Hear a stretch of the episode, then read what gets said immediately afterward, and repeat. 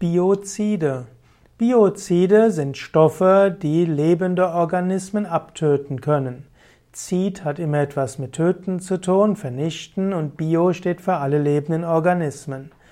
Es gibt zum Beispiel Insektizide bzw. Pestizide und diese werden in der industriellen Landwirtschaft verwendet.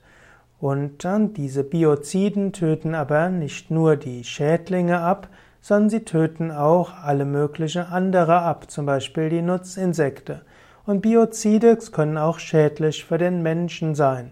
Und so verzichtet zum Beispiel die alternative Landwirtschaft, die Biolandwirtschaft bewusst auf den Einsatz von Pestiziden und von Insektiziden, also von Bioziden, insbesondere chemische Biozide.